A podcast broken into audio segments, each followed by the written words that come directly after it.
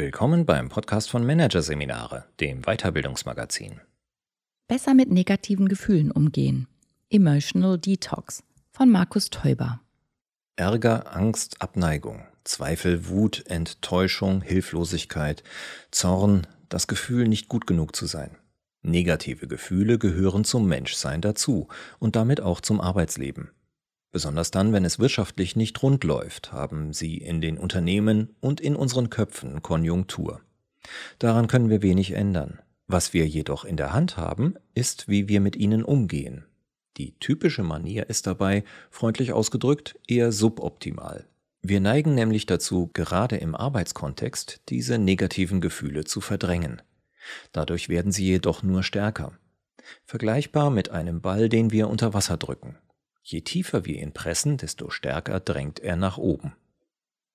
Das ist keine Küchenpsychologie, sondern valide bewiesen. Jüngst eindrücklich im Rahmen einer aufwendigen Meta-Analyse, für die ein Wissenschaftsteam um den Sozialpsychologen Pascal Sheeran von der University of North Carolina 209 Studien zum Umgang mit negativen Emotionen ausgewertet hat. Der kontraproduktive Effekt der Verdrängungsstrategie erwies sich dabei als klar signifikant. Noch kontraproduktiver ist es der Analyse zufolge, wenn man nicht nur versucht, die negativen Emotionen selbst zu unterdrücken, sondern auch die Gedanken an das Ereignis oder die Begebenheit, durch das sie ausgelöst wurden. Dann drehen die Emotionen erst richtig auf. Die gute Nachricht, es gibt viele gut funktionierende Strategien, mit negativen Gefühlen umzugehen. Die andere gute Nachricht, bei denen, die ich vorstelle, geht es nicht darum, die eigenen Gefühle im Arbeitsumfeld auszubreiten, sich gar emotional nackt zu machen. Vielmehr sind die Strategien Kopfsache, wobei bei einer nicht nur gedacht, sondern auch geklopft und bei einer anderen zudem gewunken wird. Was sie alle zudem eint, sie sind nicht kompliziert, sie anzuwenden ist trotzdem nicht unbedingt leicht.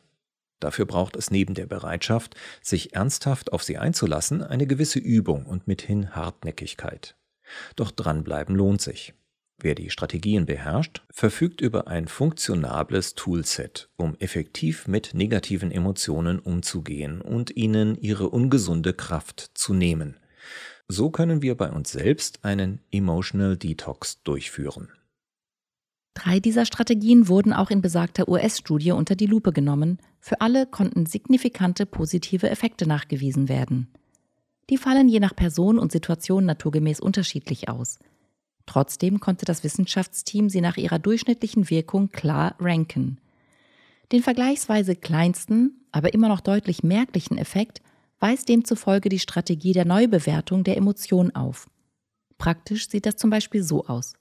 Stellen wir uns vor, wir müssen eine Präsentation halten und sind deshalb fürchterlich aufgeregt. Statt uns von der Angst lähmen zu lassen, interpretieren wir sie als freudige Erregung. Ein schlechtes Gefühl wird also in ein gutes übersetzt. In der Psychologie spricht man von der gezielten Veränderung der Valenz, also der Wertigkeit von Emotionen. Dadurch kann ihnen nicht nur negative Energie genommen, sondern diese sogar in positive verwandelt werden. Noch effektiver ist es laut Meta-Untersuchung, nicht die Emotion, sondern die ursächliche Situation neu zu bewerten. Die bekannte Fabel vom Fuchs und den Trauben, die dem griechischen Dichter Aesop zugeschrieben wird, bringt den Kern dieser Strategie wunderbar auf den Punkt. Ein Fuchs versucht, Trauben zu pflücken. Aufgrund seiner kleinen Statur kommt er allerdings nicht an sie heran. Mit den Worten Sie sind mir noch nicht reif genug, ich mag keine sauren Trauben, stolziert er zurück in den Wald. Auch das bekannte und mittlerweile etwas abgedroschene Bonmot Krise als Chance fällt in diese Strategiekategorie, ebenso wie das Sprichwort Scherben bringen Glück. Negatives wird bewusst positiv gesehen, wodurch die negativen Emotionen abgemildert oder, genau wie bei der Strategie der Neubewertung der Emotion, sogar positive Emotionen erzeugt werden. Ein zusätzlicher Pluspunkt dieser Strategie, die in der Fachsprache des mentalen Trainings Reframing genannt wird, je mehr wir sie nutzen, desto mehr gewöhnen wir uns an, unseren Fokus auf Positives zu richten, was für das psychologische Wohlbefinden Gold wert ist. Die effektivste der in der Studie untersuchten Strategien ist jedoch eine andere, und zwar der Aufbau von Distanz zur negativen Emotion respektive der sie auslösenden Situation. Dissoziation lautet der dazugehörige Fachbegriff. Wir treten von uns selbst zurück und beobachten uns, die Situation, in der wir uns befinden, und unsere Gefühle aus einer Außenperspektive. Wir trennen, dissoziieren und sozusagen von uns selbst. Etwa indem wir uns vorstellen, wir sitzen in einem Kinosaal und betrachten uns auf der Leinwand, oder indem wir die sprichwörtliche Vogelperspektive einnehmen und von weit oben auf uns herunterschauen. Die emotionsauslösenden Ereignisse bewusst verschwommen oder in Schwarz-Weiß noch einmal Revue passieren zu lassen, sind weitere Möglichkeiten zur Dissoziation. Die besondere Wirksamkeit sowohl der Dissoziation als auch des Reframings erklärt sich daraus, dass beides unmittelbar die emotionalen Zentren im Gehirn beruhigt. Die Emotionen werden also sofort heruntergekocht. Insbesondere die Amygdala, die bei der Entstehung von Angst eine wichtige Rolle spielt, springt auf diese Techniken an. Das bedeutet, Angstgefühle lassen sich mit ihnen besonders effektiv abschwächen oder gar auflösen. Zwar nicht im Rahmen der Metastudie an der University of North Carolina untersucht, trotzdem mit validem wissenschaftlichem Wirkungsnachweis versehen, ist eine weitere Strategie, die so einfach und effektiv ist, dass um sie in den vergangenen Jahren ein regelrechter Hype ausgebrochen ist. Das Konzept der Achtsamkeit. Im Kern geht es bei Achtsamkeit darum, zu beobachten, ohne zu urteilen oder etwas verändern zu wollen. Wie kann das bei negativen Gefühlen aussehen? Etwa so. Verspüren wir Angst, ducken wir uns nicht weg oder stellen uns ihr kämpferisch entgegen, sondern gehen mit Neugier und Interesse auf sie zu. Wie äußert sich die Angst bei mir? Welche Gedanken kommen? Was passiert mit der Atmung? Wo genau im Körper spüre ich die Angst? Ist dort mehr oder weniger Empfindung als sonst? Als kleine Hilfestellung können wir uns vorstellen, wir wären eine Forscherin oder ein Forscher und hätten die Aufgabe, unsere Angst sachlich zu dokumentieren. Immer wenn wir unseren negativen Gefühlen achtsam begegnen, trainieren wir unser Stirnhirn. Insbesondere jenen Teil, in dem wir unsere Aufmerksamkeit steuern und jenen, in dem wir Impulse hemmen und Emotionen kontrollieren. Aufmerksamkeits- und Emotionsregulation werden also gestärkt. Zudem wird die Verarbeitung körperlicher Empfindungen in der Insula, einem sehr alten Teil des Gehirns, der unter anderem an der Steuerung unserer Gefühlswelt beteiligt ist, verbessert. Dadurch erschließen wir uns einen feinsinnigeren Zugang zu unseren Gefühlen. Wir verstehen sie besser, wodurch uns etwa Angst weniger Angst macht und wir sie eher in den Griff bekommen, statt uns von ihr im Griff halten zu lassen. Eine Form des achtsamen Umgangs mit negativen Emotionen, die vergleichsweise wenig Übung erfordert, ist das sogenannte Effect Labeling. Wie der Name schon sagt, geht es dabei schlicht und einfach darum, ein Gefühl zu benennen, sobald es auftaucht. So können wir etwa zu uns selbst sagen, am besten laut, ich empfinde gerade Angst. Der Wirkmechanismus ist der gleiche wie bei jeder Achtsamkeitstechnik und auch vielen anderen Strategien zum besseren Umgang mit negativen Gefühlen. Das Stirnhirn wird aktiviert, somit die Emotionskontrolle gestärkt, womit sich das Gefühl besser im Zaum halten lässt. Der US-amerikanische Psychiater Daniel Segu spricht daher auch vom Name it to tame, was wörtlich übersetzt benennen, um zu zähmen bedeutet. Übrigens lässt sich die Effektivität dieser Technik sogar noch steigern, wenn man sie mit besagter Strategie der Distanzierung verknüpft und sich wörtlich von der eigenen Angst löst, indem man etwa formuliert, da ist Angst. Was mündlich funktioniert, funktioniert natürlich auch schriftlich.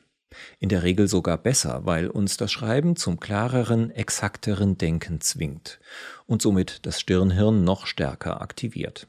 Statt nur einen Satz zum eigenen Gefühl zu formulieren, darf das Gefühl dabei gerne etwas ausführlicher beschrieben werden, aber auch nicht zu ausführlich.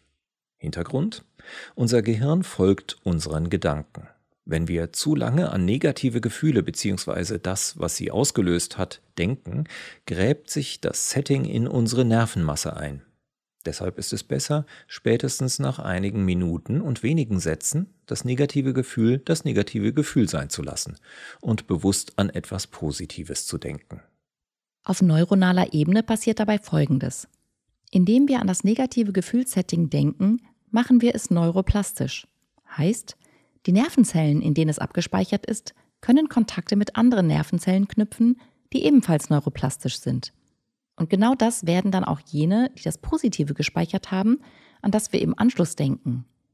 Damit ist die Chance groß, dass sich die jeweiligen Gruppen von Nervenzellen, die Nervennetzwerke, verbinden. Sie bilden dann ein neues Netzwerk, das sowohl negative wie auch positive Daten enthält. Heißt, wenn wir das nächste Mal an das negative Setting denken, werden auch positive Assoziationen ausgelöst, wodurch es sofort weniger düster erscheint. Im psychologischen Coaching und der modernen Therapie wird dieses Vorgehen als Kontrastierung bezeichnet. Aus meiner Sicht ist es das wirkungsvollste Instrument, um negativen Emotionen ihre ungute Kraft zu nehmen. Interessanterweise lässt sich das Stirnhirn nicht nur gedanklich aktivieren, sondern auch mit den Fingern, was der Grund ist, warum sich negative Gefühle, wie anfangs angesprochen, wegklopfen und wegwinken oder zumindest kleinklopfen und kleinwinken lassen. Das Klopfen bildet dabei sicher den bekannteren Weg. Mittlerweile gibt es viele Weiterbildungen, Bücher und Artikel zu unterschiedlichen Klopftechniken unter verschiedenen Namen. Nachgewiesenermaßen helfen sie insbesondere für den Umgang mit Stress und Ängsten, eignen sich laut verschiedener Studien aber auch zur Bearbeitung anderer negativer Emotionen. Welche Technik die beste ist?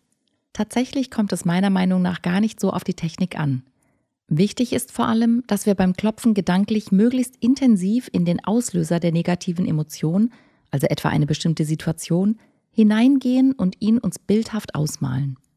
Dann gilt es, die Stärke des Gefühls zu bewerten, etwa auf einer Skala von 1 bis 10, und schon kann losgeklopft werden. Und zwar auf bestimmte Aktivierungspunkte am Körper. Ein erfahrungsgemäß guter Rhythmus, einen Punkt zweimal pro Sekunde über 10 Sekunden hinweg beklopfen. Wenn man das Gefühl hat, dass es bei einem Punkt keinen Effekt gibt, einfach zum nächsten übergehen. Wenn umgekehrt die Aktivierung eines Punktes einem besonders gut tut, kann man diesen länger beklopfen in welcher Reihenfolge man die Punkte abklappert, spielt dabei keine Rolle. Auch beim Winken ist es das Wichtigste, ein Bild des Auslösers des negativen Gefühls zu visualisieren. Und auch für diese Technik, die in der Psychotherapie EMDR, Eye Movement Desensitization and Reprocessing genannt wird, braucht es kein Gegenüber. Es funktioniert wunderbar in Eigenregie.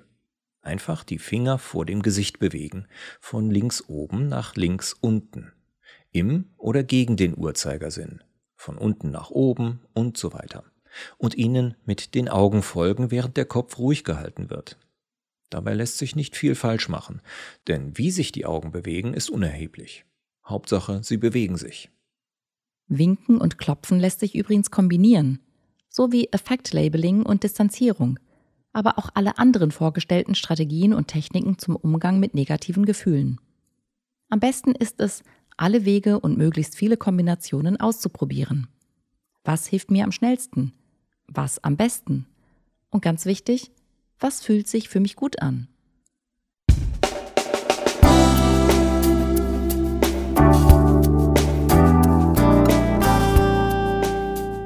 Sie hörten den Artikel Besser mit negativen Gefühlen umgehen. Emotional Detox von Markus Teuber aus der Ausgabe März 2024 von Managerseminare, produziert von Voiceletter. Weitere Podcasts aus der aktuellen Ausgabe behandeln die Themen Mentale Modelle der Arbeitswelt. Ticken wir noch richtig? Und Überlastungssyndrom Burn-On. Die Erschöpften. Weitere interessante Inhalte finden Sie auf der Homepage unter managerseminare.de und im Newsblog unter managerseminare.de/blog.